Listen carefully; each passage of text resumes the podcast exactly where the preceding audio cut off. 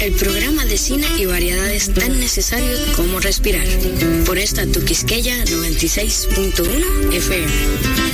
Un corito no tan sano. Buenas tardes, amigos oyentes. Yo estoy un poco ronco, me van a disculpar, pero fue que la euforia, porque finalmente me vacuné eh, el domingo. la euforia, salí, salí gritando de gozo y no precisamente de ese gozo.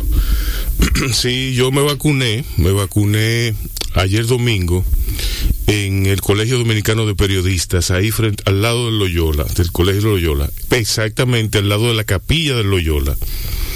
Me vacuné allí, estaban, a pesar de que de que se presentaba como un caos, como un panorama caótico a, a la entrada, eh, había cierto orden, había cierto orden en, la disposición de las filas y cosas, y, y la gente y todo eso. Lo que pasa es que había tanta gente, pero todo discurrió bien, todo discurrió a, pedir de boca y en 40 minutos exactamente yo estaba fuera de allí.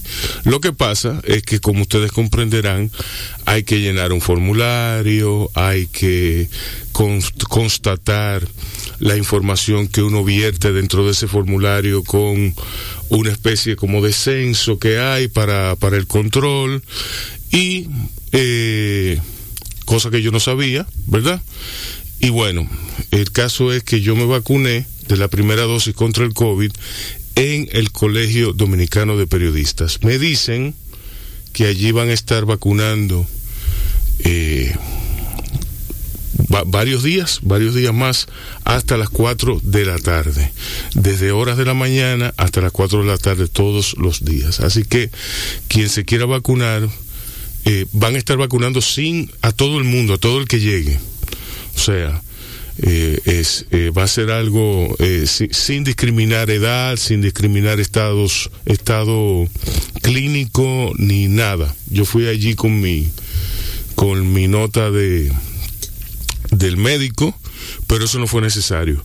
Me vacunaron de todas maneras y me dieron mi, mi, mi tarjeta, todo, todo bien, o sea, todo, todo normal.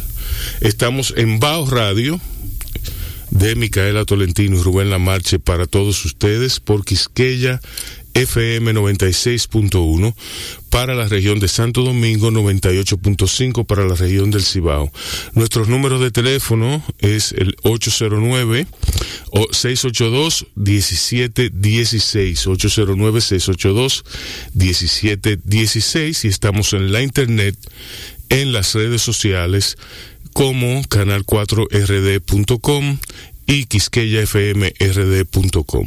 En el caso de BAO, de BAO Radio, está en Facebook como BAO y en Instagram como BAO Radio. Bien, muchísimas gracias por su sintonía. Nosotros vamos a una musiquita en lo que llegue el invitado y ya daremos noticias sobre el panorama cultural de Santo Domingo. Así que quédense ahí que BAO sigue. Estás oyendo Bao Radio, el programa de radio de bao.com.do y de la Fundación Bao para la Cultura. Cine y variedades tan necesarios como respirar. Por esta, tu Quisqueya 96.1 FM. Un corito no tan sano. Señores, y la cepa, la tercera cepa y la cuarta cepa que aparecieron en la India, eh, han probado ser más mortales que, ninguna otra. En parte porque hay que, hay que guardar una idea, una, una idea de las proporciones en nuestra mente.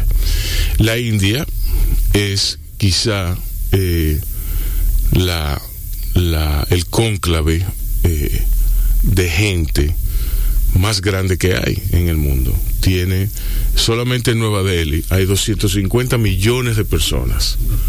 O sea, en Nueva Delhi hay 10 veces más gente que en este país completo. Imagínense ustedes lo que, lo que hará en la India el virus, eh, el COVID-19. Eh, y eso me da una idea de que, francamente, hay que cuidarse. A países como el nuestro lo favorecen dos cosas. Una, el calor, que eso es... Eh, mortal para que el COVID eh, no haga el estrago que debería hacer. ¿Por qué? Porque, el, porque los virus se preservan en el frío. En el calor mueren, como es, como es natural. Eh, se calcula que el COVID muere eh, de, la, de la saliva, muere en cerca de, de un minuto a un minuto y medio, una vez está en el aire. O sea que aquí no se ha propagado más porque por, el calor. El calor. Y en, el caso de la India, pues eh, la, higiene, la higiene personal de, los indios y la, higiene, la, salud pública deja mucho que desear allí. Eso aunado con una serie de situaciones que van desde, de, desde el punto de vista del desarrollo social hasta el desarrollo religioso, lo cual parecería una contradicción, eh, pues hacen, hacen, se juntan y, y hacen sus, sus, estragos. O sea que la, la, India, la India está fea para la foto. Bien, yo tengo aquí a un poeta de la nueva generación de, de la poesía dominicana es alguien a quien yo quiero mucho porque me ha sacudido entrañablemente y eh, él junto con otros tantos poetas son quienes dan el frente actualmente a, a las letras dominicanas. La poesía, la poesía, que no la ficción, la poesía, en la poesía joven dominicana, verdaderamente joven, tienen Lorenzo Amparo Báez, en Natacha Valle, en Thais Espaillat, en Yaisa, eh, Yaisa, Yaisa, Yaisa Jiménez, Jiménez, en Joaquín Putra, en Ricardo Cabrera, en todos esos poetas, en todos esos nombres jóvenes y para muchos desconocidos que no son un Juan Lamud, no son, son no son René del Rico Bermúdez, no son un Pedro Mir, todavía, ¿eh? todavía, pero ellos, ellos realmente no están sobrevalorados y, y son poetas que ahí paso a paso, verso a verso, como dice la canción, van haciendo, van trillando su camino, su propio camino. Bienvenido, Lorenzo. Un placer, La Marche. Gracias por tu invitación. Eh, me encanta sí. la radio, todo lo que trae, todos los invitados, churísimos. Sí, hombre. Eh, para mí es un gran honor y un privilegio compartir contigo. Como te dije ya en privado, que sí. wow, sí. una gran sorpresa porque siempre he esperado el momento de tenerte cerca y de compartir Sí, más familiarmente. Y bueno, Mira, eh, Lorenzo, vamos a empezar hablando eh, de la poesía, de la poesía como género. Eh, pero yo quisiera que tú me hablaras de cómo tú incursionas con la poesía, los primeros versos, cómo tú fuiste introducido a la poesía, quién te introdujo, una, una especie de anecdotario personal. claro, claro. Eh, en el bachillerato, Ajá. una maestra, recuerdo muy bien, me dijo, ustedes no, no entienden lo que es esto. Ella era muy apasionada con la literatura, sobre todo con Vallejo. ¿Cómo se llamaba? Eh, wow, no recuerdo. Ah, ok. Sí. Eh, y me duele mucho no recordar ese nombre, eh, Sí. pero Es Wow. muy difícil, es muy difícil que, que uno recuerde un- el nombre de un maestro. sí, Sí. sí, sí. Pero yo eh, ahora mismo quisiera de verdad recordar ese nombre. sí. Pero ella me Hay, dijo, hay dos cosas que hacen que uno recuerde una- a una maestra. Eh, uno es que, que tenía buenas piernas o, o estaba buena. y, y dos, porque lo trató mal. bueno, mira, pues pueden ser, puede, puede ser eso que Sí, sí. Te no tenía esa no- No, característica. tenía, exacto, exacto. No una maestra, nosotros no recordamos, no, tú no recuerdas un maestro que te lea versos. Mira, po- mira cómo es la cosa. Ujú.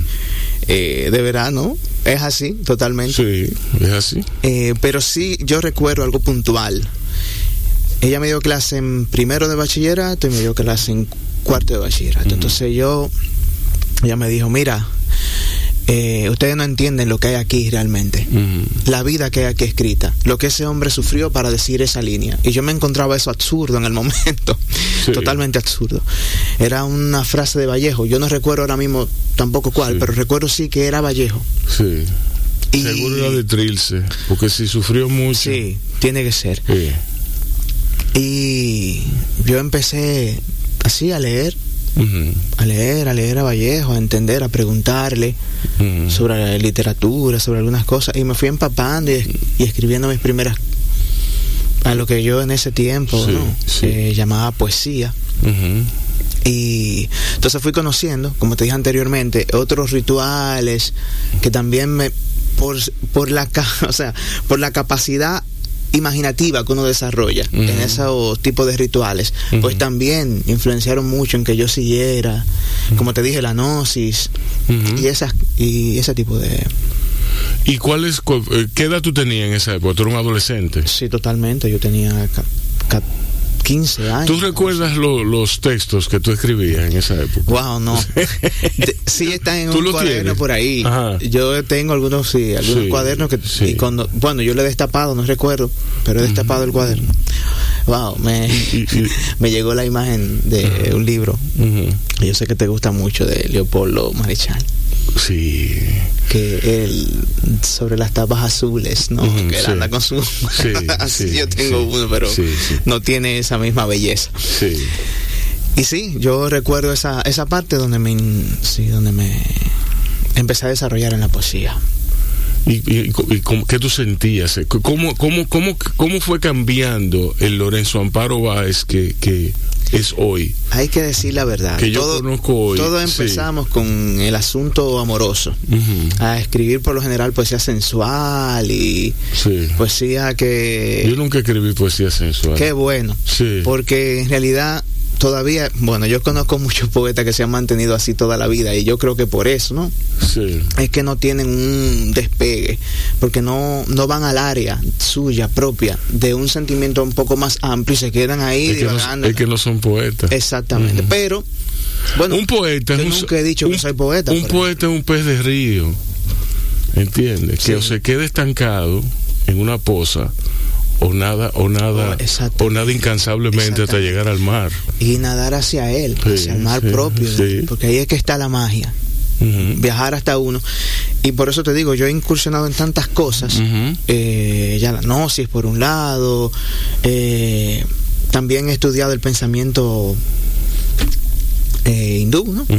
Eh, y wow, pienso que es de los pensamientos, hablando en, la, en el plano psicológico del hombre, Sí, más desarrollado. ¿eh? sí. Ahí es que está la semilla como... Ellos, ellos le pusieron la mano a algo. Exactamente. Definitivamente, pero se quedaron, se quedaron en, en, en tantas otras áreas. Exactamente. Se Sí. quedaron en el área donde no depositan en el, en el cuerpo el valor que tiene, el sentir, ¿no? Y el vivir. No es verdad que yo voy a desarrollarme eh, plenamente quedándome en un sitio sin moverme. ¿eh? Hay cosas que, Sí. que por más que lo quiera pensar, eh, no son parte de mi eh, modo de pensar. Que es simple, ¿eh? no son parte de mi mo- de mi forma. Y yo creo que, por ejemplo, en el caso indio, el sistema de castas eh, está mandado a guardar.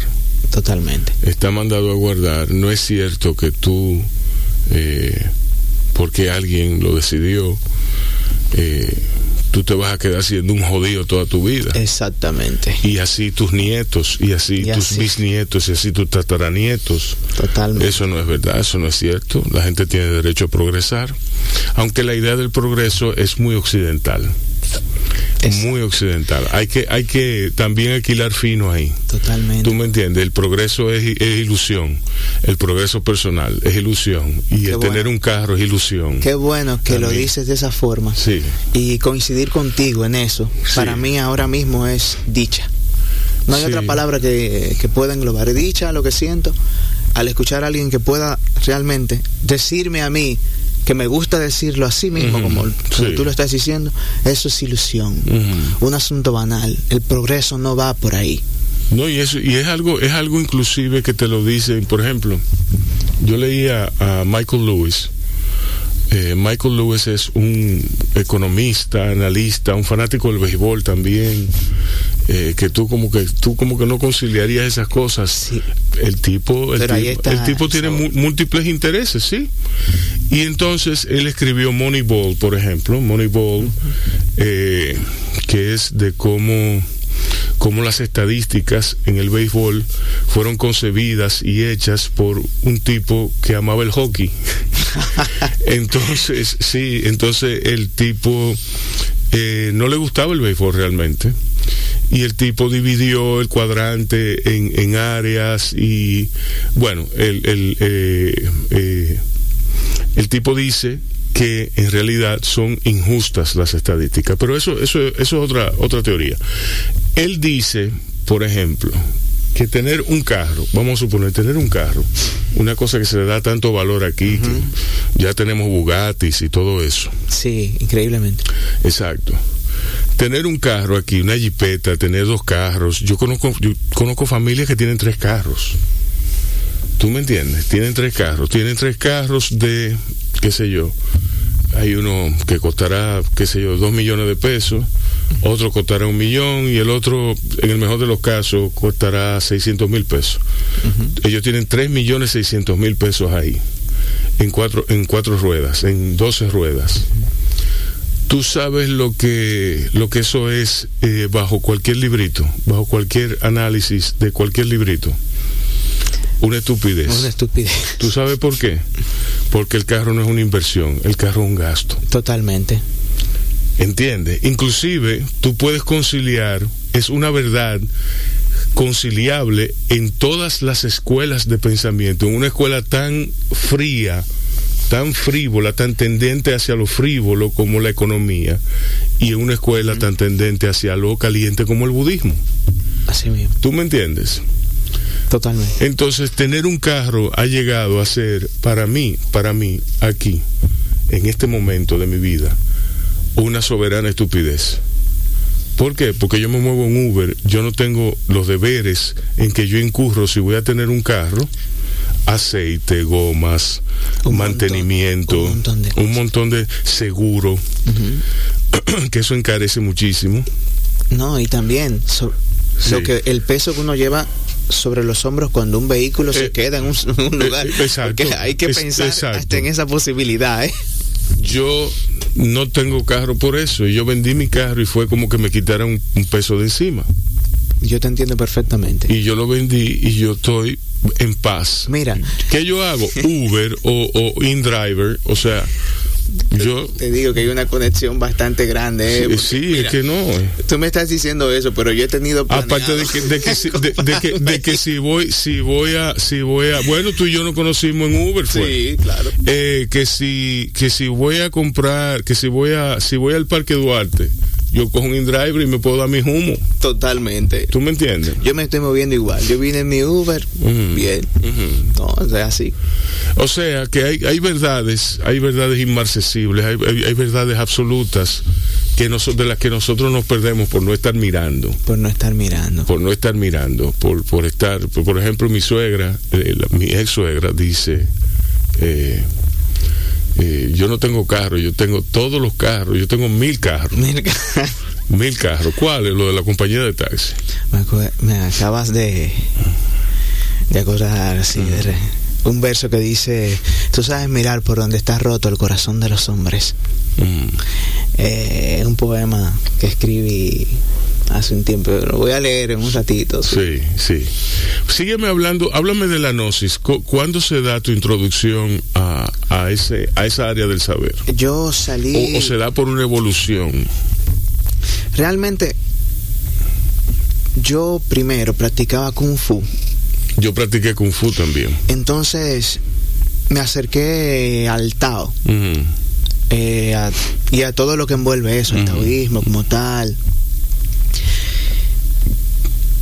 Y no sé por qué razón. Bueno, bueno, yo hay, hubo un, o sea, yo tengo un amigo que practicaba gnosis y él me dijo no, pero es que tú tienes todo, tú hablas como si tú fuese, o sea, uno de nosotros allá. Y dije, bueno, pues yo voy. Él se retiró y yo me quedé. Eh, y desarrollé muchísimo. Pero como te digo, en el área de la literatura, sobre todo, a mí me aportó eh, una capacidad imaginativa en cuanto a, a lo ritual.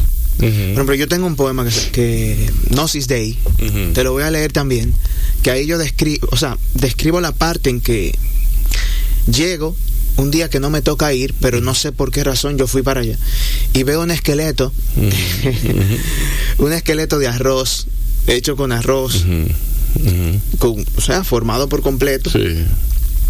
Y veo a este hombre dando vueltas alrededor de él, haciendo su ritual. ¿va? Si usted no quiere creer en nada, no crea.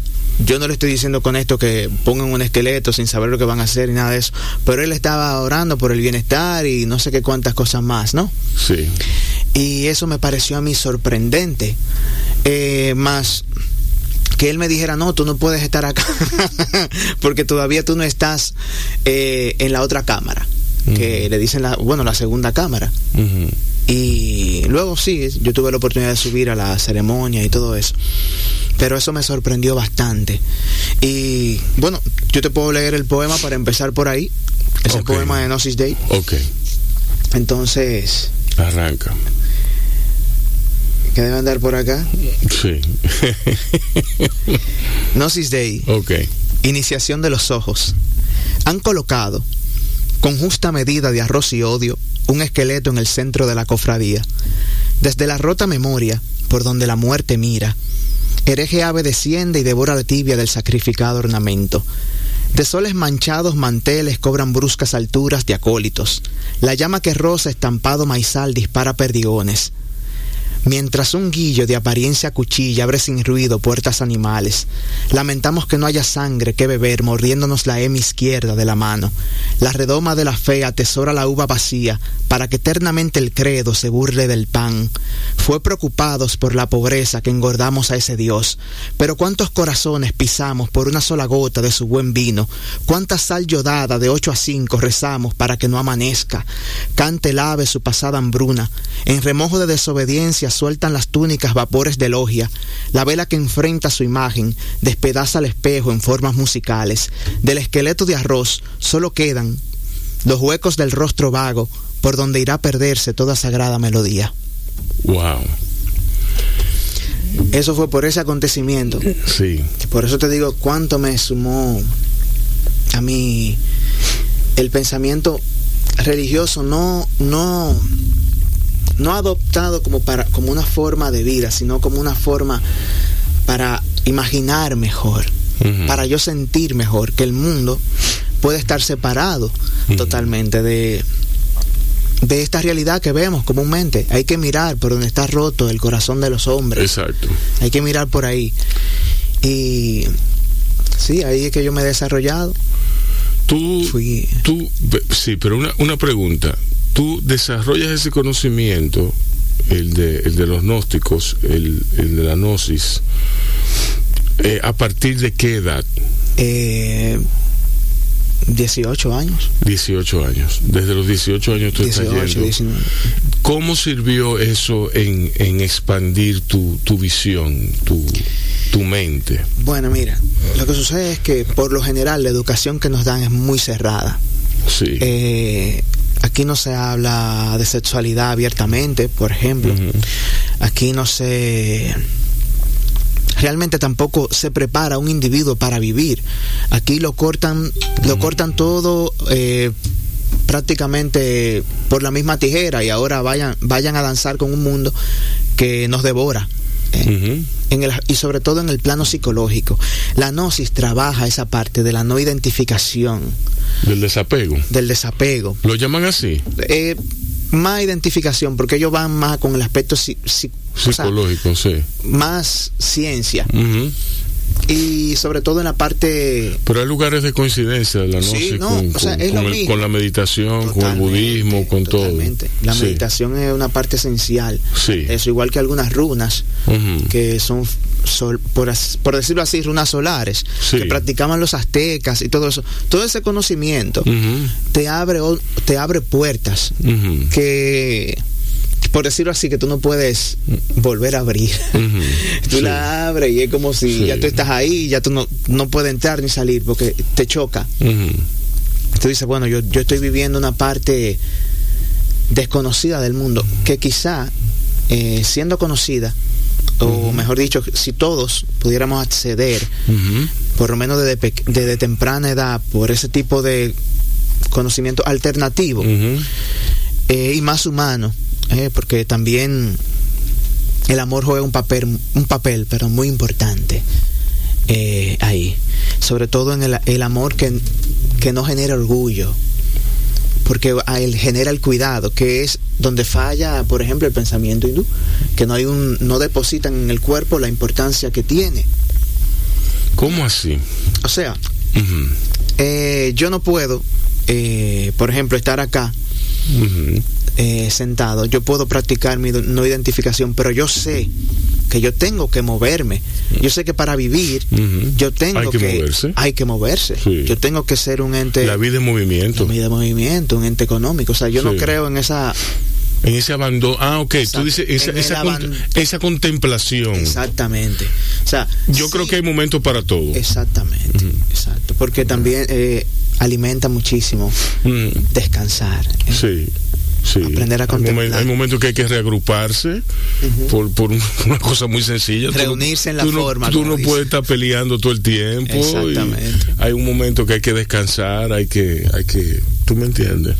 Exactamente. Vamos a oír una, algo de música eh, y a continuación continuamos con Bao Radio y los versos, los poemas y las ponderaciones existenciales de, de, de Amparo Báez y, vamos a vamos a hacerle preguntas sobre sobre sus primeros versos y sobre sobre todo sus primeros aprendizajes en la gnosis.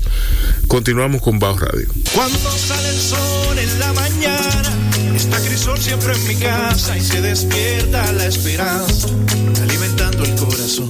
Llegan todos aquí siempre es una fiesta, el cariño de mi gente que nos llena de sabor.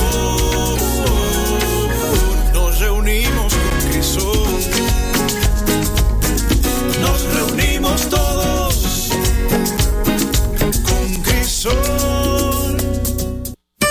Estás oyendo Bao Radio, el programa de radio de bao.com.do y de la Fundación Bao para la Cultura. Cine y variedades tan necesarios como respirar. Por esta, tu Quisqueya 96.1 FM. Un corito no tan sano. Seguimos con Lorenzo Amparo Báez. Lorenzo, eh, ¿cómo tú entras a la gnosis? ¿Verdad?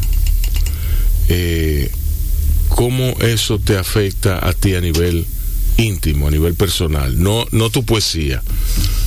Y de ahí se va a tu poesía. ¿Tú me entiendes? Sí, totalmente. ¿Cómo, cómo, se opera esa transformación? Bueno, mira. Porque siempre hay transformación. Totalmente. y más cuando es un tipo de conocimiento que es nuevo para ti porque tú dices, wow, y esto existe. ¿Cómo es posible que, por ejemplo, eh, algo muy interesante es cómo, cómo ellos ven la sexualidad? O sea, y la castidad científica, como ellos le llaman, es un juega un papel muy importante en el plano psicológico humano, porque la energía sexual no se debe perder. Entonces, ¿qué sucede? Ahí uno entra en un conocimiento totalmente, wow, que choca con lo que tú tienes ya aprendido. Eh, ¿Qué te puedo decir de la sexualidad, el sexo tántrico o el, el, el Tao Sex, por decirlo así? ¿Cómo se diferencia el sexo tántrico no, del es, es, lo mismo. Ah, okay. Es la cuestión de la práctica sí, amatoria sí. sin llegar a la eyaculación. Sí. Y la, o sea, a quien tú le digas eso acá, dicen, no, pero que eso es imposible. Sí, no, porque eso revierte toda una escuela. Toda una escuela. O sea, toda una escuela no, escuela no, porque eh, escuela sugiere como que hay un cuerpo de conocimiento detrás de eso. Y lo que hay un cuerpo de ignorancia. Y lo que hay un cuerpo de ignorancia, entonces... Eh, Aquí el hombre se sube encima de la mujer para orinar de encima. Para orinar, para orinar dentro de ella. Exacto. Eso, eso. Exacto. El hombre practica el sexo como una forma de desahogo. Y, y realmente. Y, y, no, no, no, pero no, no, no se debe, uh -huh. no se debe descartar eh, como que sea una forma de desahogo en determinadas circunstancias, pero no siempre. Exactamente. Exacto. No siempre. Sí. Eh, por la misma energía Ujú, que promueve eso. Sí. Incluso eh, cuando hay derramamiento, ¿no? de, la, de, de la materia, te pierde muchísima fuerza. Exacto. Fuerzas elementales que están para incluso alimentarlo y curarlo. Entonces, eso para mí fue un un golpe que me hizo mirar con otro lado del cerebro, Sí. prácticamente. Luego de ello fui más consciente de mi cuerpo, de la energía, pero ya yo venía también con las prácticas de kung fu. Es que, es que fue como un fue como Un- wow, como un engranaje. como un engranaje, fue dándose todo de manera como un plan para ti ahí. ¿Y dónde tú practicabas Kung Fu? Eh, con José Luis Guerrero. José Eh, Luis Guerrero. José Luis Guerrero. Ujú. Él, ¿Qué tipo de Kung Fu practica él? eh, Shaolin 15 puños, o sea, Ok. las 15 formas. Ok. Es un hombre que es digno de conocer. eh, esa- Ok. Yo lo tengo siempre presente y para mí es un, un Qué bien. qué privilegio bien. poder hablar Yo de él. practiqué Shaolin Chan Chuan, que es el de Long Fists, Wow. el de los puños largos. Qué bien. Eso, otra cosa que me une a ti. Sí, totalmente. Sí, a mí, mira, porque tú veas, no me une la poesía, pues yo no soy poeta, yo fa- soy un fan de, de Lorenzo Amparo Valls, pero para que tú veas cómo son las cosas. Hay, to- todo es cuestión de hablar y comunicarse. Mira, Lorenzo, entonces, una vez que tú entras a la gnosis, ¿qué, ¿cuál es tu reacción? ¿Qué tú dices? Tú dices como, como, wow, yo encontré un juguetito nuevo que me ha reorganizado la casa. Exacto. Ajá, ¿y qué pasó entonces? Es como. Wow, ya mi día no era el mismo día que yo veía. Sí. o sea, con, eh, anteriormente. ¿Por qué? Eh, yo me levantaba y tenía un ritual, tenía una manera de proceder. ¿eh? distinta. Eh, yo internamente pedía que en mi forma de ser eh, no encontrara yo alguna ofensa hacia nadie. Sobre todo que no la encontrara yo. Porque ahí es que, ahí es- en la conciencia, ahí es que está esa, la sem- esa semilla, ¿no? Sí. Ahí es que germina lo que podría llamarse quizá, no, pecado y todas esas cosas que hablan, porque Todo es que el es- peso todo lo que, que tú llevas sí, cuando, cuando haces una ofensa. sí Innecesaria, porque es totalmente innecesaria. sí Y, y eso me fue trabajando de una forma muy humana. Y eh, creo que en eso fue que afectó más en mi bondad, ser más bondadoso, caminar y al que yo pueda levantar, levantarlo. Si cualquier persona que me encuentre poder ayudar. O sea, eso es lo que yo pido a diario. sí Ser eh, así. es como eh, quitarte el peso de encima como diría Parménides tú te vas quitando Pues nosotros llevamos vidas muy pesadas la gente lo- los occidentales arrastramos el peso de nuestra conciencia el peso de nuestro de nuestro karma el peso de nuestra el peso de las cosas a las que, a la que añadimos a nuestra vida, más el peso de nuestro odio, el peso de nuestra historia, el peso de nuestras de nuestros hijos, el Sí. peso de nuestra esposa, el peso de nuestro... Cuando tú vienes a ver, eso nos da a nosotros, para nosotros no avanzar en nada. En nada. Y aún así nos la arreglamos para ir al trabajo, hacer más dinero, y, y- y cuando, y cuando venimos, cuando termine el día, lo que sería eh, fu- lo que sería eh, digno de, que, de que nos acostáramos y, y cayéramos eh, en, un, en un sueño eterno, lo que hace que nos produce que nos levantemos al otro día a buscar más. Totalmente. Y mira, yo no, no quiero romantizar el asunto de la bondad, porque hay aspectos de la vida que yo manejo, o sea, en que yo no tengo ese tipo de... O sea, yo tengo mucha afinidad, por decirlo así, con el conocimiento. Yo te puedo decir, de para hablar abiertamente, puede sonar contradictorio. Yo tengo derecho a decir, por ejemplo, que no tengo un sentimiento amoroso por mi padre, por decirlo así. ¿Por qué? Por más que se quiera, el conocimiento va a crear una decisión muy profunda en los seres. Es muy difícil que yo esté aquí si, si tú no tienes en tu interior algo que te ate o te diga, déjame invitar a Lorenzo acá ¿Me escuchaste una vez?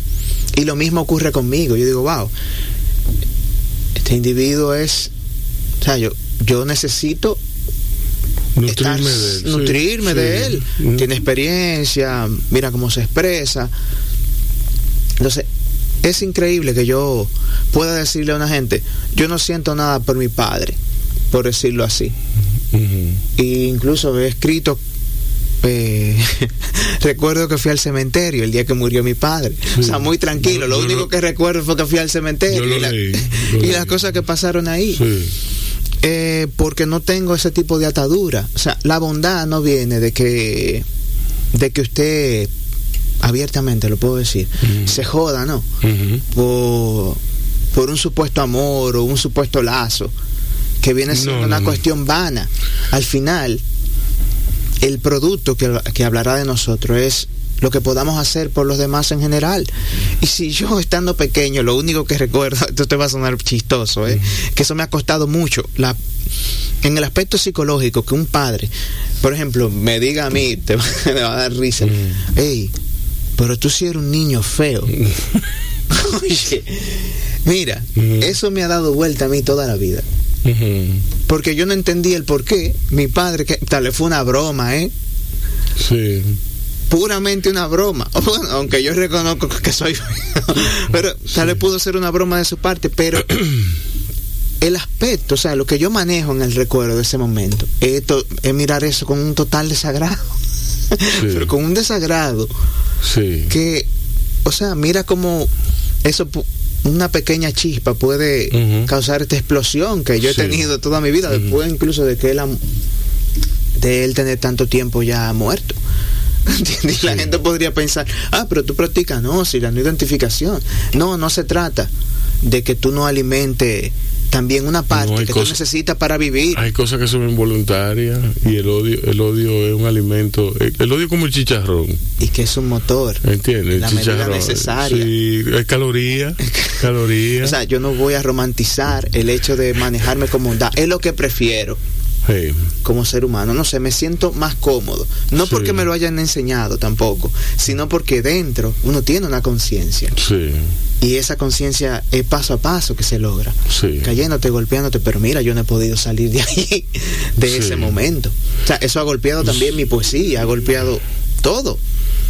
O no, bueno, sí golpeado, pero eh, bueno, el problema es que eh, quizá el que está, el que el que iba a decir eso de, de- dentro de mí es una persona marcada por por la división eh, occidental, muy occidental, entre el bien y el mal, entre el yin y el yang. el de- no, y mira, el yin y el yang no, no la gente habla del yin y el yang como la parte como de que el bien y el Sí, mal, la no lucha, la, lucha dialéctica. Eso no tiene la- que ver nada con eso. No, es el balance perfecto. Exactamente. El balance perfecto. Eh, vamos a vamos a oír ahora el boletín noticioso que nos tiene preparado el departamento de prensa y venimos a seguidas con más poemas de Lorenzo Amparo Báez y eh, más ponderaciones existenciales eh, a la que hemos llegado él y yo. Quédense con Bao. Cuando sale el sol en la mañana, está Crisol siempre en mi casa y se despierta la esperanza, alimentando el corazón. Llegan todos a la mesa, aquí siempre es una fiesta, el cariño de mi gente que nos llena de sabor.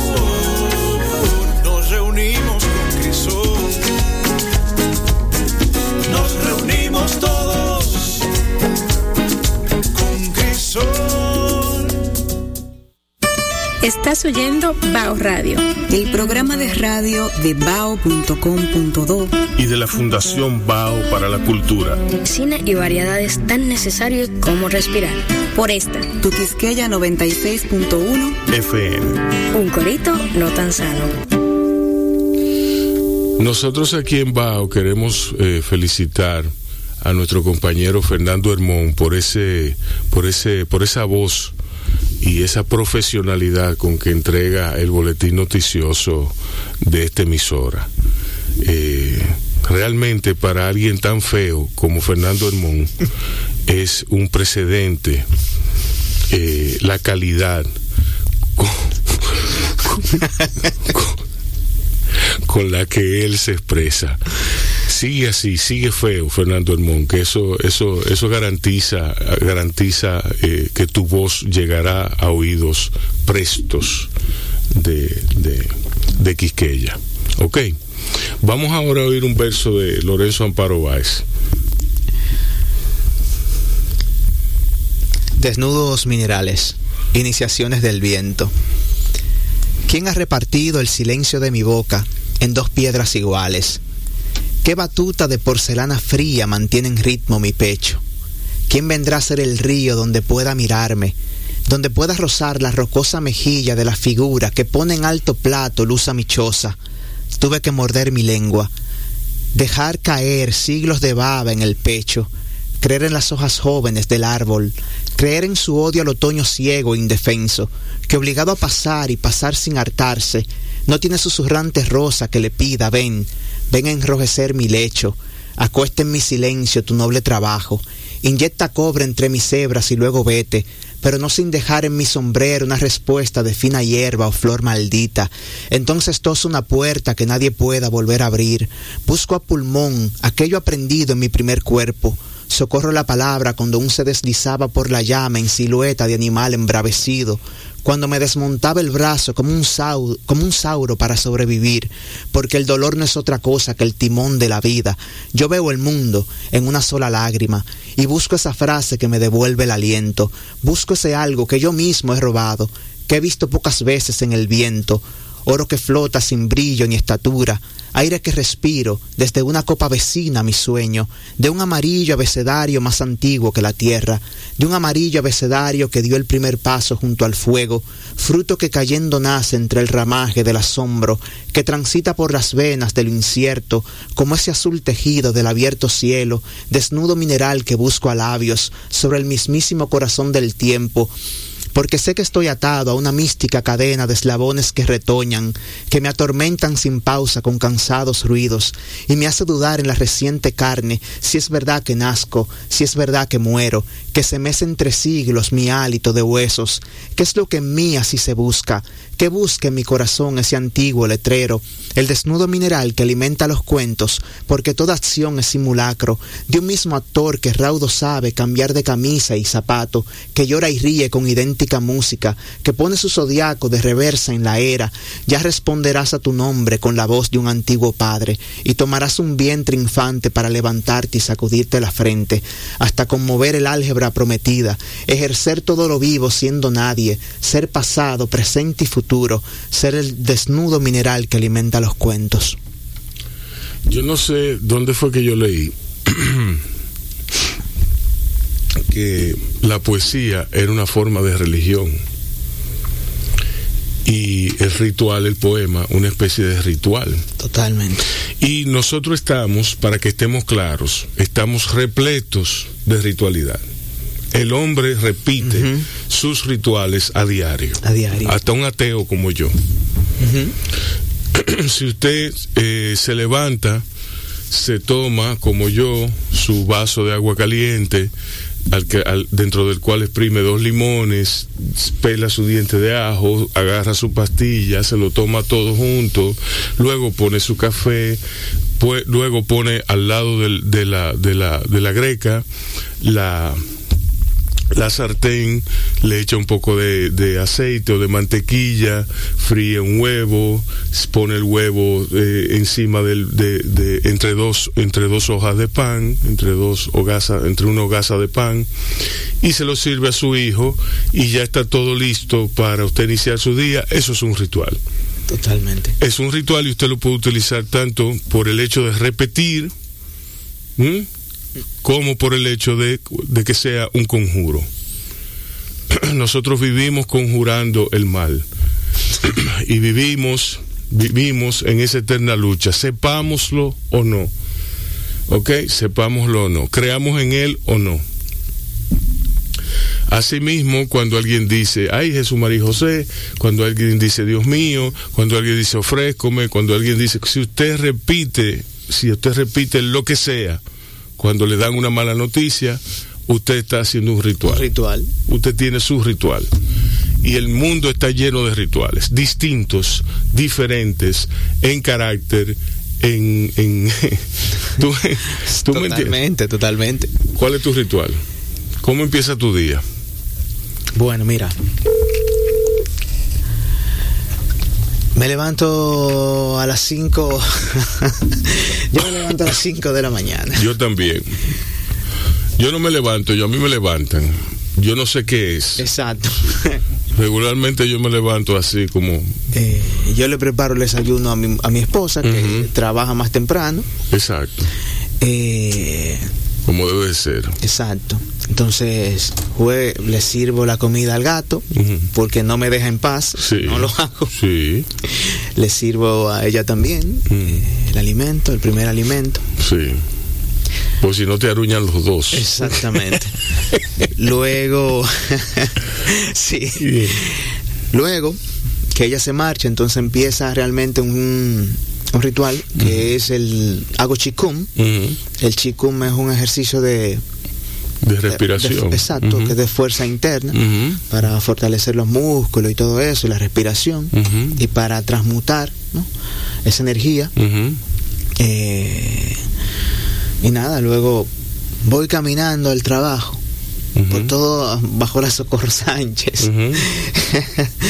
eh, cojo las Ramírez y llego a la Universidad Autónoma de Santo Domingo que tanto me ha brindado. Y ahí estoy, en Sala Dominicana. Exacto. En la biblioteca Pedro Mío. Y luego nada, y así es que empiezo, pero todos los días trato de hacer algo que me conecte.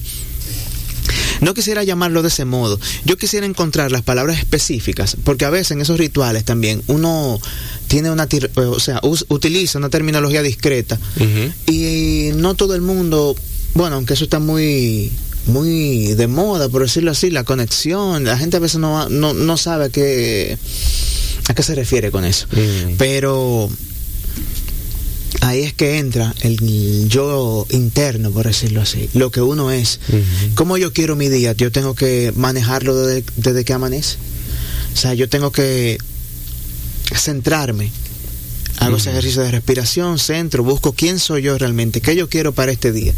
Aunque luego me gobierne todo, todo, lo, todo el acontecimiento. Todas las circunstancias. O sea, por más esfuerzo violento que, que uno haga por dominar su día, el día tiene su dinámica, ¿eh? Sí, y, te la va a imponer. Y, y, la va a imponer, es así. Pero yo trato de que por lo menos ese detalle no se me escape, porque siento que me brinda más que una espiritualidad al día, salud. La salud es bueno, yo quiero mantenerme vivo porque me gusta, me gusta aprender. Y si me enfermo, bueno, no tendré la condición para hacerlo.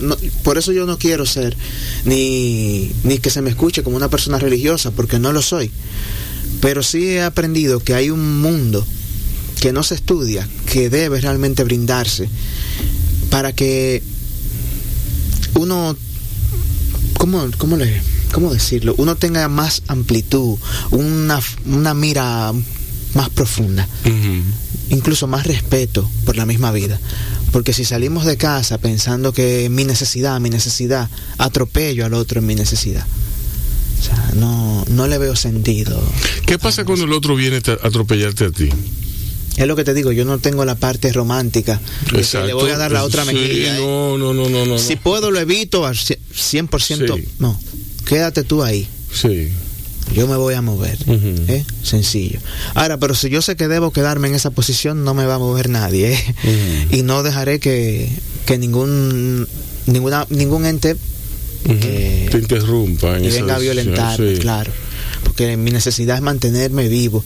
Pero no solamente vivo en el, en el aspecto físico, ¿eh? sino también en el otro porque te matan la idea, te matan la esperanza, te matan la fe. Términos que pueden parecer religiosos, como te digo, pero que no lo son. No lo son porque tienen un sentido más abierto. ¿Quién no quisiera eh, mañana eh, poder sentarse un poco más tranquilo, con más calma? O sea, a eso yo aspiro. Poder sentarme en un lugar tranquilo, con más vitalidad, más calma envejecer con gracia. porque eso también debe enseñarse. Mira, de alguna forma u otra, para allá es que vamos todos. Vamos a ir envejeciendo. Vamos a envejecer con cierta gracia, con, cierto trato agradable para los demás. Y yo creo que en eso me afectó, por, o sea, la gnosis. Y por el buen sentido, eh, todo el, buen sentido de la palabra. Eh, afectar. Sí, afectar. Porque bueno, sí hombre. Porque qué e, esta tendencia nuestra de definir todo como bueno o malo, eso, eso es judeo-cristiano. Sí, es un error. Es, es, un error, sí, pero eso yo creo que es más de ahí. Eso yo creo que es eh, el cisma realmente que nos divide con, con, con los orientales. Y es miedo también. Miedo. ¿Por qué? Porque es un sistema de creencia basado en el miedo. Totalmente. Eh, totalmente basado en el miedo y en la violencia. Yo seré castigado porque eh, soy merecedor de ese castigo. ¿Cómo puedo yo, pensar? Sí. Eh, ¿Y cómo puedo progresar si pienso que voy a ser castigado? Exacto. ¿Cómo puedo ser mejor si pienso que voy a ser castigado? Un esclavo entonces yo me vuelvo esclavo de ese pensamiento. Y el cerebro tiene su dinámica. Sí. Lo que tú le repites. Independiente. Sí, él tiene su dinámica totalmente independiente. Lo que tú le repites a diario. Sí. Él se lo cree. Yo voy a andar, voy a arder en el fuego, voy a arder en el fuego. Ey, te vas a quemar y de mala manera. Ay, estamos en la luz, estamos en la luz. No, ahí aparece Dios ahorcado de un farol. No, no, no, no, no hable tanto de la luz. No, no, no hable tanto de eso. Tú, la vida es otra cosa. La vida es otra cosa y es, una dinámica. Y también, lamentablemente, eh, las modas, ¿no? Porque todo es económico. Revelar se vende, como dice ese famoso libro. O sea, yo creo la contra de, de este sistema yo voy a ser hippie, yo voy a hacer tal cosa, yo voy a hacer tal cosa, pero hay que ver, todo lo, o sea, todo lo que trae eso es la misma dinámica de la, de la economía, venderte un sinnúmero de cosas que tú no necesitas para vivir. No, no, pero ahí se creó el mercadeo y ahí fue, que, ahí fue que el diablo se llevó al demonio, como, como no dicen. necesitas para vivir. Como dicen en la calle. Sí necesitamos como seres humanos una enseñanza más abierta, una educación ya eh, fortalecida en el plano interior del individuo.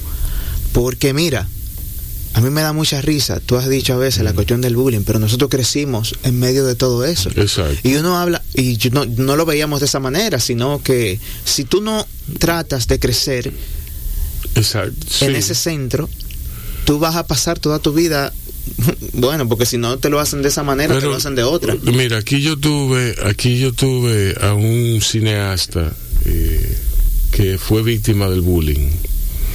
Y ha sido víctima del bullying eh, a un nivel en que a él eh, se le ha hecho muy difícil trascender eso y él le ha dado forma ilusoria en su mente a una, a, una a la amenaza continua de un grupo de gente que que están ahí, están ahí, son están, están, presentes en, en, en la vida de todos nosotros a través de sus películas, claro. pero que él dice que, que nada, que ellos lo tumbaron, que ellos... Eh, ¿Tú me entiendes? Sí, yo te y, y, eso está, en su, eso está, en su cabeza. solo en su cabeza. Solo en su cabeza. Y en su falta de trabajo interior, que es ahí. Sí, o sea, deja que el niño se desarrolle en un ambiente natural. A mí no, bueno, irse por ahí nos vamos a alejar del todo de, de, la poesía, pero no tanto, porque también es lo que, es lo que queremos.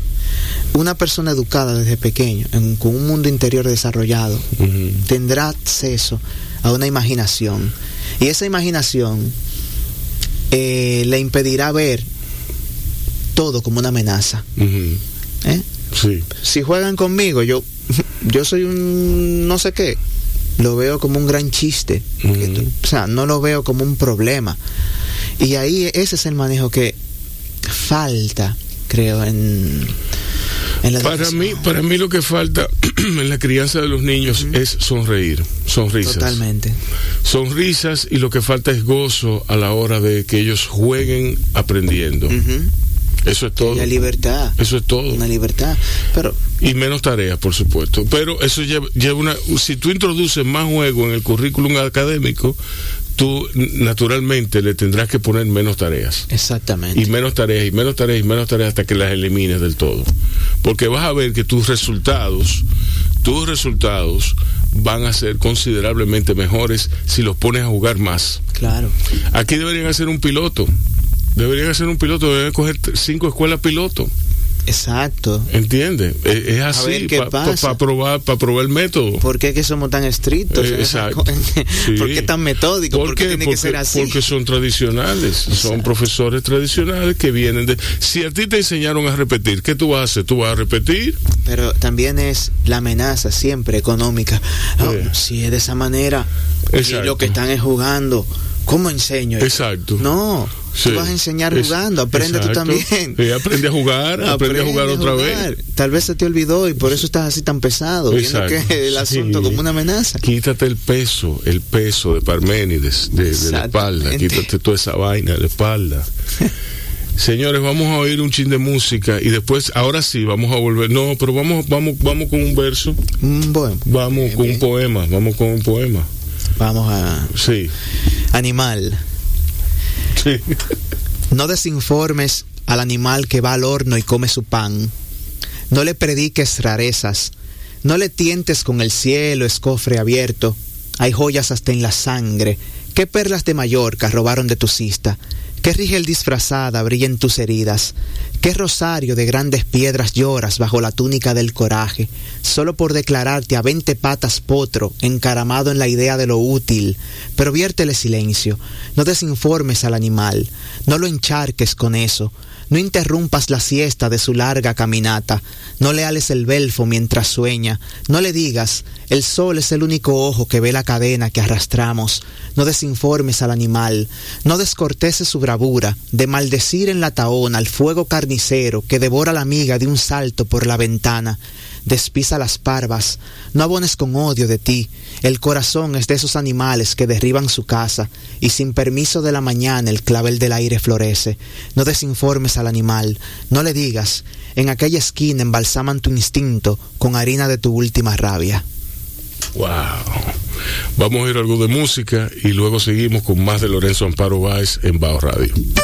Estás oyendo Bao Radio, el programa de radio de bao.com.do Y de la Fundación Bao para la Cultura. Cine y variedades tan necesarios como respirar. Por esta, Tu Quisqueya 96.1 FM. un corito no tan sano.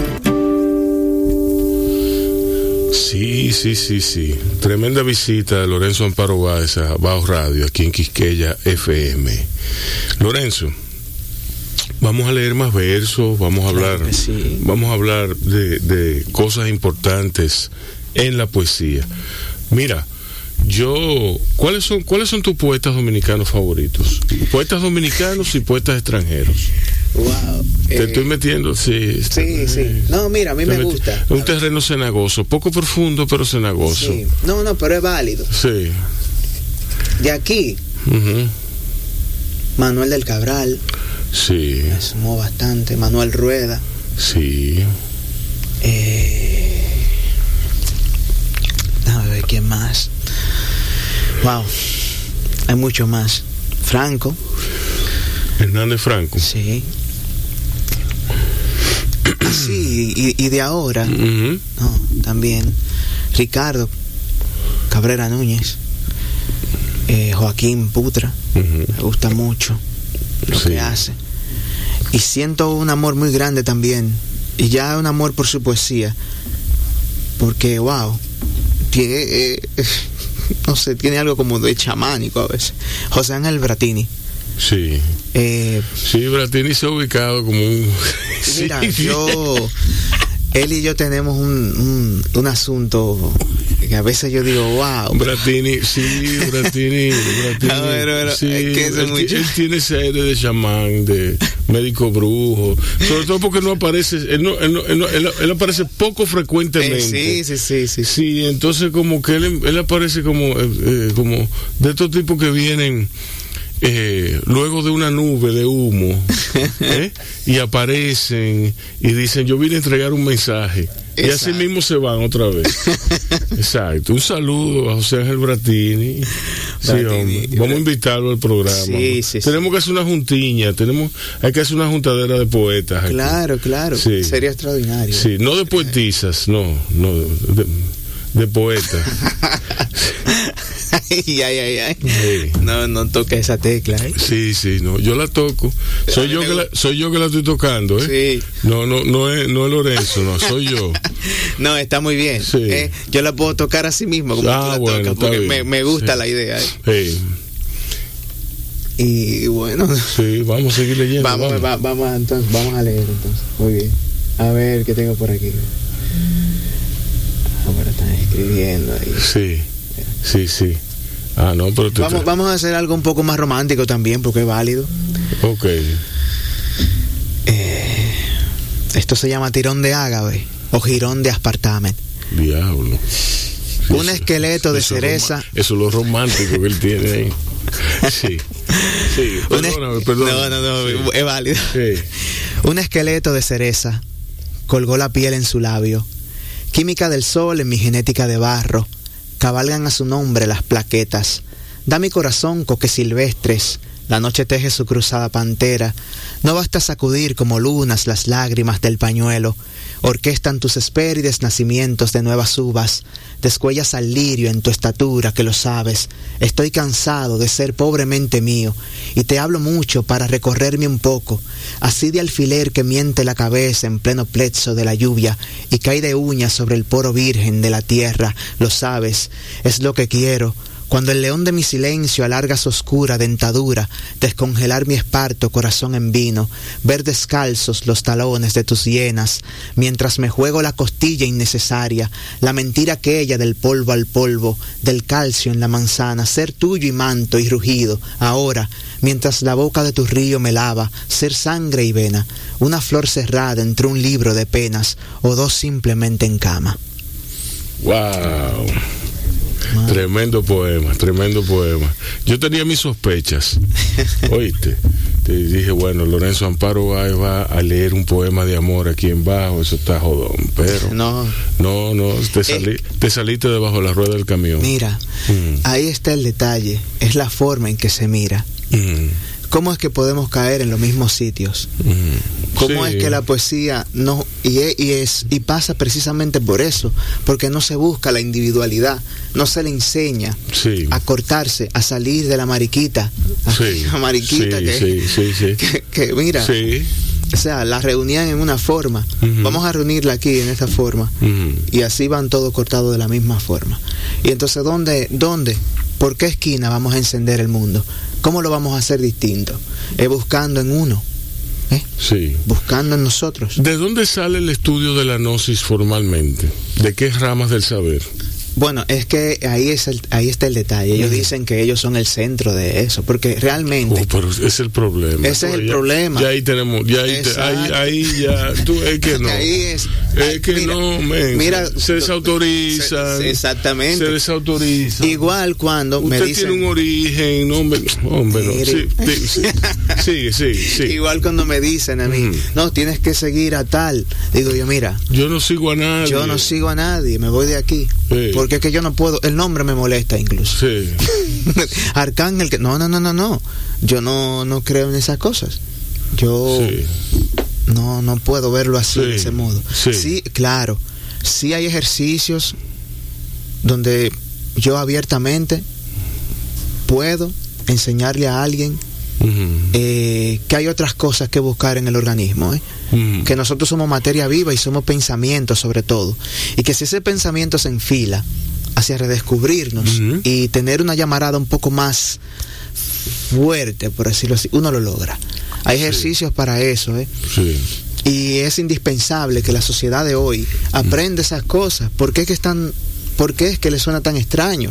¿Por qué tenemos una sociedad que, por ejemplo, como yo dije el otro día, le dije a mi pareja, mira, esto de que, no sé si este tema sea muy prudente, pero que, ah, que a los Fokker, que sé yo qué. Digo yo, pero que eso no es, eso no es lo que necesitamos nosotros como sociedad.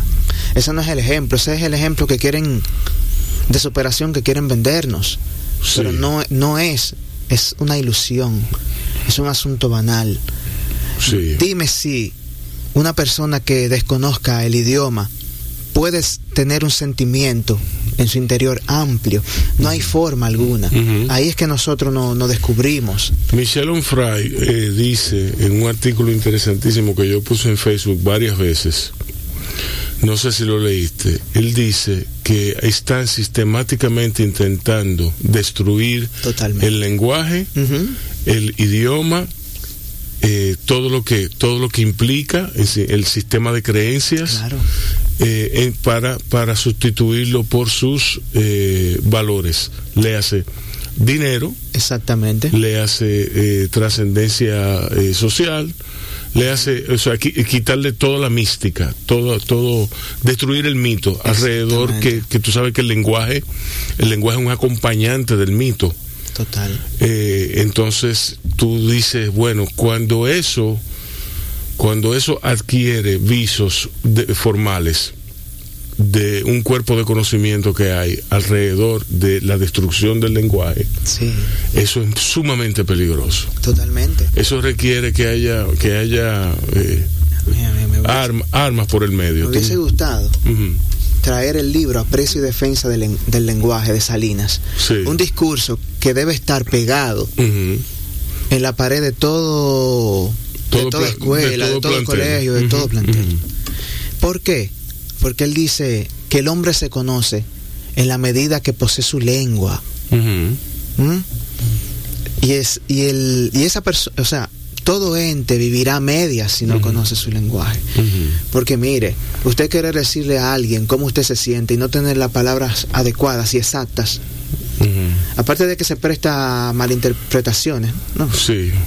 y hasta de manera ofensiva sin querer, usted está dando, eh, se está dando muy poca importancia. No, y eso, poca importancia. eso en el plano, en el plano, en el plano ontológico es importante porque tú te ubicas en el universo, tú te ubicas en el tiempo y en el espacio, tú te ubicas. Es por medio de la Entonces, lengua. Sí, por medio de la lengua. por medio de tu- por medio del lenguaje, de por medio, sí, de, de la expresión. donde tú estés, tu, tu fuerza, lo que dirá quién tú eres, es el lenguaje. Sí. Entonces, andar de pesado, llenando de cuerpos extraños el idioma. Porque entonces, mira, ah, no, que es, es que cambia por la necesidad del hablante, eh, de la hablanta, de todas las cosas que Sí. quiera. Sí, pero esa necesidad apuntaba a un proyecto mucho más encumbrado.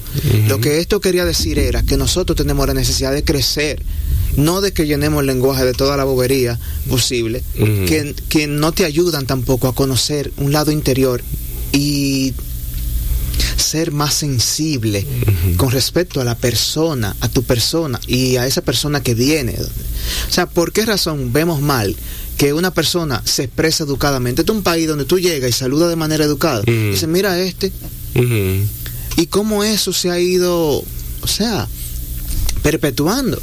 Mira este, ¿qué es lo que...? se- pero ven acá, esa es mi forma de ser. Exacto. Yo estoy nutrido. A mí me dieron educación. Y a mí me dieron Me educación. la dieron. Me la- y yo no ¿qué me, hago? ¿Me la voy y- a quitar? Y yo no puedo salirme de ahí. No te sale de porque ahí, no no. quiero. Porque en principio no quiero. En segundo, porque se ve bien. Exacto. ¿Eh? O sea, y es tan, tan difícil de entender. son cosas maravillosas, Sí. parte de la educación. Oye, no es que estemos chapados al antiguo y no, y no, que no vamos a aceptar otra cosa, no, sino qué es lo que realmente tú me ofreces. ¿Cuánto tú has estudiado eso para tú venirme a mí a cambiar un sistema completo, eh, a llenármelo de voces? donde realmente yo no noto un crecimiento. Mire, yo he leído o sea, poesía junto a participantes ahora mismo de, de América Latina. Y ese tema, el tema, yo, yo sí- yo apoyo que se reivindique la mujer y todo eso, pero que cuando yo diga que soy poeta y mi único tema es hablar de mi cuerpo, Ujú. mi esto, y de manera a veces un poco hasta violenta, yo no veo que eso apunte hacia un crecimiento Sí. espiritual, ni tampoco Ni- ni enlace ta- la ni- vida. Ni tampoco el lenguaje, ni tampoco el lenguaje inclusivo. No le veo sentido. Yo no veo de- el sentido de decir todes. No, exacto. Sí. Yo a veces para molestar empiezo a cambiarle las palabras a todo. Sí. Y ya, y- y mira, ¿tú sabes qué? Yo tengo, déjame ver si tengo aquí un poema muy interesante Exacto. que trata de eso. Sí. Específicamente de eso. A ver, No, no, no, no, no, mira. una- voy a buscar. había, había, había, hubo una ocasión en la que estábamos eh, naturalmente en trago, donde Yura y había una muchacha, y yo digo que la muchacha está hablando de todas, de todes y, y todes para aquí y, y eh, ellas y cosas así, ¿tú me entiendes? Y yo, pero a lo mejor es que yo estoy borracho. Sí, yo que estoy entendiendo mal. yo lo que estoy entendiendo mal. Y yo hago así y le digo a la muchacha, pero tú, eh, tú estás diciendo todo ese. ¿Y qué es eso? Yo pasé por ignorante. Y ella me dice, no es un lenguaje inclusivo. Y yo, ajá, ¿y qué es eso? Entonces, naturalmente ella me explicó. Me explicó en un tono bastante fuerte, porque ella era argentina, porteña, y entonces ellos no se toman muy a gusto las, la, la ignorancia de otros. Aquí eh, ellos se darán gusto siendo porteños. Ah, bueno, entonces, eh, pues a mí naturalmente eso me supo a, a nada, una, una cucharada de, de, de, de excremento tú me diste con eso. Eh, ¿Tú me entiendes? Entonces yo, no, no, yo no, no. se lo hice saber a la muchacha. Y no es que no, pues yo no me lo trago, no me, no me trago que haya que decir todes. y No, todas. yo necesito, sí, yo necesito un poco más de ese valor. A veces yo, por no caer en discusiones, val- por decirlo así, baldías, que no me interesan. Eh, lo dejo así. Sí, El otro día en un poema yo dije eh, la palabra hombre y se molestaron. o sea, por decir la palabra hombre, tú te vas a molestar. O sea, no hay hombre y hay mujer. No Una- puedo utilizar la palabra hombre. como me dijo una poetisa, una poetisa dominicana, me dijo, me dijo, me dijo, son solo palabras, viejo, no te pongas así. ¿Tú me entiendes? Sí, pero eh, no, no, no, no, no, no, así no. Mira, no encontré la cuestioneta que Sí. buscando, ¿no? pero, pero apuntaba hacia allá. Sí. Yo voy a leerlo un día. Léete otro, léete Sí. otro. Bueno, a ver, este me gusta mucho a mí. Sí. Bueno, yo soy del... Me voy a atrever a decir que soy poeta, ¿eh? Sí. porque es un atrevimiento. Pero ¿y dices. qué fue? No. Esto es Cuervo. Hoy que estreno a Dios en este barro. Hoy que chilla una hechicera en mi espalda bruta y negra. Hoy que es musical mi vil ronquera a pesar de la partitura que del vino he robado. Sé hoy que he criado bien a mi cuervo. Solo apunta hacia la lágrima, hacia la química del misterio. Río abajo hasta el oído perfecto con la noche apretada de mi cuerpo viaja escuchando la vegetal ternura que germina sobre el mango de una espada lejana, escuchando la perpetua agonía que da color a la rosa, todo bajo el carbón, el carbón de esta, de esta santa armadura. En la noche pura de mi cuervo, no sé hasta dónde me olvido, callo y palpo la esquina de un mundo que se me parezca, entre sus llamas me doy la forma del pan soñado y apunto hacia mi lágrima, porque no debe mojar la tierra mi herida, no santificaré la fiesta de estos muertos, no enterraré mi pico en ellos, nací enloquecido y viejo, con fuertes dolores de juventud fui parido, y no pienso ensuciar mi segundo traje, este negro barro que presumo, que viaja al río y no bebe, solo por sed de imagen se atormenta en las aguas, oh herida parada del espacio, ¿quién te ha llamado hombre? Qué poco en mí has encontrado, solo un cuervo que se afana, que descuelga su interior de la percha y delega al, armario su rota camisa humana. Ese yo que me tira de las mangas, el fruto seco de mis aspiraciones, pero vuelvo a escuchar desde el cuervo en que me alejo ese crecer del hongo, de la hipocresía, y me arrugo en el disfraz la boca plena. Cuánto barro malgastado, cuántos malnacidos no tienen cuervo que los guíe. Bueno, yo percibo ahí muchas cosas grandes. percibo entre, entre otras personas, el aliento de Shakespeare y el aliento de Edgar Poe. Eh, Lorenzo, otra vez, y perdóname que caiga tanto en, en el aspecto de la gnosis, ¿dónde se ubica el, el, el, no, es que no, hablar histórica y hablar históricamente de, de, un área del conocimiento eh, que se sirve de, que bebe de, todas las otras es, es quizá una necedad. ¿Cuáles son las escuelas que la han influenciado. Ahí sí. Es que ahí está el detalle. Sí. Esa, el, el, gnóstico es cristiano. Es como es la parte de atrás suya del cristianismo, o sea, la parte subrosa. Exactamente. La parte secreta. La parte secreta. No, no, no, por decirlo así, mira, mira. ¿Pero de qué cristiano? No, o sea, Jesús, Jesús es el maestro del gnóstico. ¿eh? Ah, okay. Pero no mirado desde esa eh, perspectiva. Oh, crucificado, doloroso, sino que esa cruz la llevamos todos, día por día. Incluso no se ve como un maestro de esa forma que fue a morir en una cruz por el dolor y que salvó, no, sino que el Cristo está dentro de ti y tú tienes que buscarlo. Porque aquel, como dice él en una parte, aquel que haga, aquel que hace lo que yo hago, o sea, o aquel que me... No, yo no, recuerdo muy bien. Aquel que hace lo que tú haces. Exactamente. Es algo así. Aquel que hace lo que yo hago o, aquel que cree en mí eh, puede hacer lo que yo hago y más. Algo así es el sentido, ¿no? Entonces, ese, esa parte, eh, ¿cómo te explico? es totalmente distinto. Él creen en Jesucristo, pero creen en un Jesucristo de la castidad científica, que trabajó, por ejemplo, con María Magdalena, la parte la parte sexual, sí. ¿Eh? La parte sexual fue su esposa. El santo grial tiene que ver muchísimo con la transmutación sexual, las energías sexuales. Eh, a veces me trabo, eh y no es y no es que no tenga el, el, power para decirlo sino que a veces uno dice coño estoy en la radio y, y esto se puede escuchar eh, de tal o, cual manera y no quisiera pero sí ellos ven siempre se va a escuchar mal. Sí.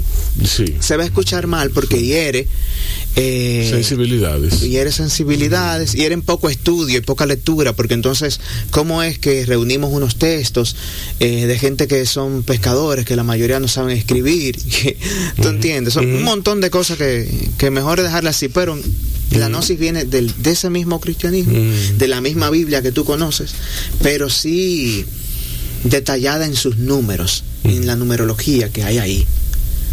O sea, incluso se dice que hay aspecto totalmente psicológico, 47 veces 7, son los departamentos de tu, de tu conciencia, de tu subconsciente que tú debes limpiar. Hasta que tú no perdones 70 veces 7, eh, en la cábala se le quita el cero y, y caemos en, en, el 47, que son los departamentos del subconsciente, o 49, que son los departamentos del subconsciente, exacto.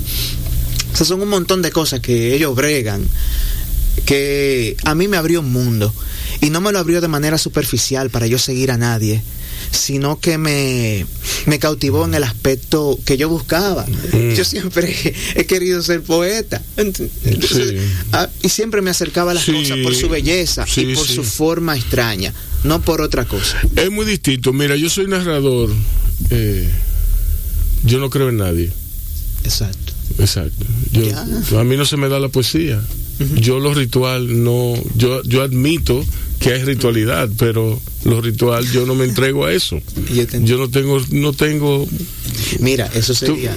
Tú, me preguntas a mí. En eso somos. ¿Y cómo tú llegas a, escribir un poema de tal o cual forma? Y yo te digo, bueno, mira, yo puedo hoy pensar en algo que yo dije hace cinco años y lo dije sentado en un lugar y ahora siento la necesidad y lo recuerdo y ahora es que viene a salir eso. O sea, yo no tengo programado nada, no tengo un ritual, no tengo o sea, yo le celebro a quien sea, a quien por ejemplo se mata, no, y se quita tanta tanto no sé tanto lastre. Sí. Tanto y ay, yo voy a Hoy me, hay que escribir un poema diario. Mira, eso es una mentira. Y eso también de publicar, eh, una ansiedad por publicar. Mire, yo no creo que una obra esté estriba necesariamente en esa necesidad de ser publicada inmediatamente. La gente crece. Incluso yo estoy totalmente arrepentido de la antologías en que participé. Y lo digo aquí abiertamente. No porque no le tenga cariño a eso, sino porque qué absurdo es pensar en que en que uno se la está comiendo, cuando realmente le falta a uno tanto, como ser humano sobre todo, porque para ser un, quizá para para lo que pueda llamarse ser un buen poeta, sin filosofía nunca logrará ser un buen poeta. No recuerdo quién lo dijo, pero si usted no tiene filosofía de vida y ha vivido, o sea, con intensidad. Es que tú, es que tú has tocado, por ejemplo, usted no es nada. Yo digo que si tú no tienes filosofía, tú no puedes hacer nada. Nada. Nada. Nada. Absolutamente. Sin filosofía no hay nada. Y lo que harás, vas a hacer publicar y vas a caer en las garras de mira pasa algo que a mí me molesta bastante y pasa más en la diáspora. Ahí te dicen que cualquier cosa es literatura. Sí te lo digo. De verdad. Que hablar de manera eh, cotidiana y todo es literatura. es literatura. Entonces yo entonces yo voy a llamar al al, al, al delivery no y él lo que él dice es literatura. Y eso es lo que tú encuentras en esos libros pero lo o sea es el negocio. Yo voy a escribir lo que me da la gana, pero ahí tú sabes lo que tú, lo que tú realmente estás demostrando, tu falta de creatividad. Decir eso es que tú estás en tu silla de, rueda lingüística, que así le llamo yo, inválidos, y tú quieres validar una forma de decirme a mí que hablar de manera cotidiana y decir todo lo disparate que tú quieras es poesía. Y no es así. Si no hay recursos estéticos ahí, si no hay recursos lingüísticos ahí, tú no estás haciendo absolutamente nada. Tú lo que estás es gastando árboles, como, dijo, como dijo un ser por ahí. Un asesino de árboles. Exacto, entonces eh, no, no creo, no creo un escritor que no tenga filosofía, que pueda hablar sobre todo, no del arte en general, porque para ser un erudito solamente se necesita tener buena memoria, sino hablar de ti, quién eres tú, tu experiencia, tu experiencia, y eso y esa novedad, y hasta me puedo ir a a Pedro Enrique Jureña que decía, bueno, si, tú puedes ser universal, pero con tu idea base, con, lo que tú has vivido, con lo tuyo. O sea, tú no vas a ir a copiar allá a Francia y a otros lugares. Entonces, es ahí. Entonces, ahí está. Ahí es nada, no hay, no hay poeta sin filosofía. Ahí es que yo quiero llegar. Vamos a leer otro poema. Vamos a. Vamos a leer el de mi padre. Sí, sí, sí, vamos a leerlo.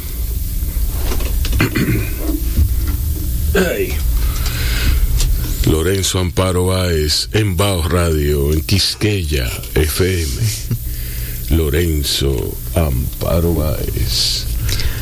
ya. Yo se lo dediqué a mi padre. No tiene nombre, yo le puse 25, que era la fecha de su nacimiento. Sí. Recuerdo que fui al cementerio el día en que murió mi padre. Una oveja barniz lamió la flor de su corona. Derribó la baronesa un perro en su carrera. Hoy busco perdonarlo entre las cuentas de plomo de este rosario, pero me confundo de memoria. Sin saber me llego a casa, coloco los zapatos en su mismo sitio y reviso en mi barbilla la herida del enterrado. Su mentón me ha parido de la misma estatura. Con otros pies y otras manos alcanzo mi corazón que inútilmente hacia el pasado se desplaza, pero confundo la memoria y lo que llevo es una piedra entre las palmas, como un casco pelado de raza humana, lleno de signos y puentes. ¿Será que soy la oveja y la corona? Me trastoco y sueño mutuamente. No siento el peso que me he quitado de encima al enterrarme. Cuando sale el sol en la mañana, está Crisol siempre en mi casa y se despierta la esperanza alimentando el corazón. Llegan todos a la mesa, aquí siempre es una fiesta. El cariño de mi gente que nos llena de sabor. Nos reunimos con Crisol. Nos reunimos todos